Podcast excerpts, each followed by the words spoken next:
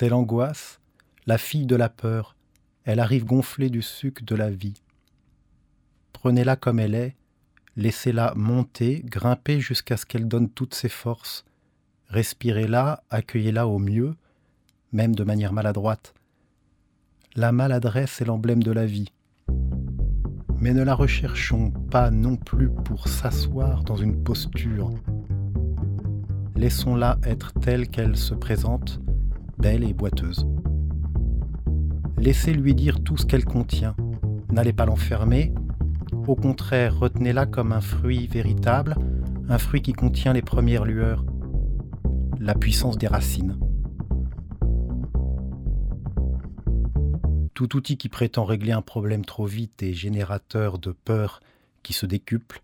Un être rempli de peur n'agit plus, ne reconnaît plus, ne sent plus, ne voit plus il est malléable comme une carcasse vidée.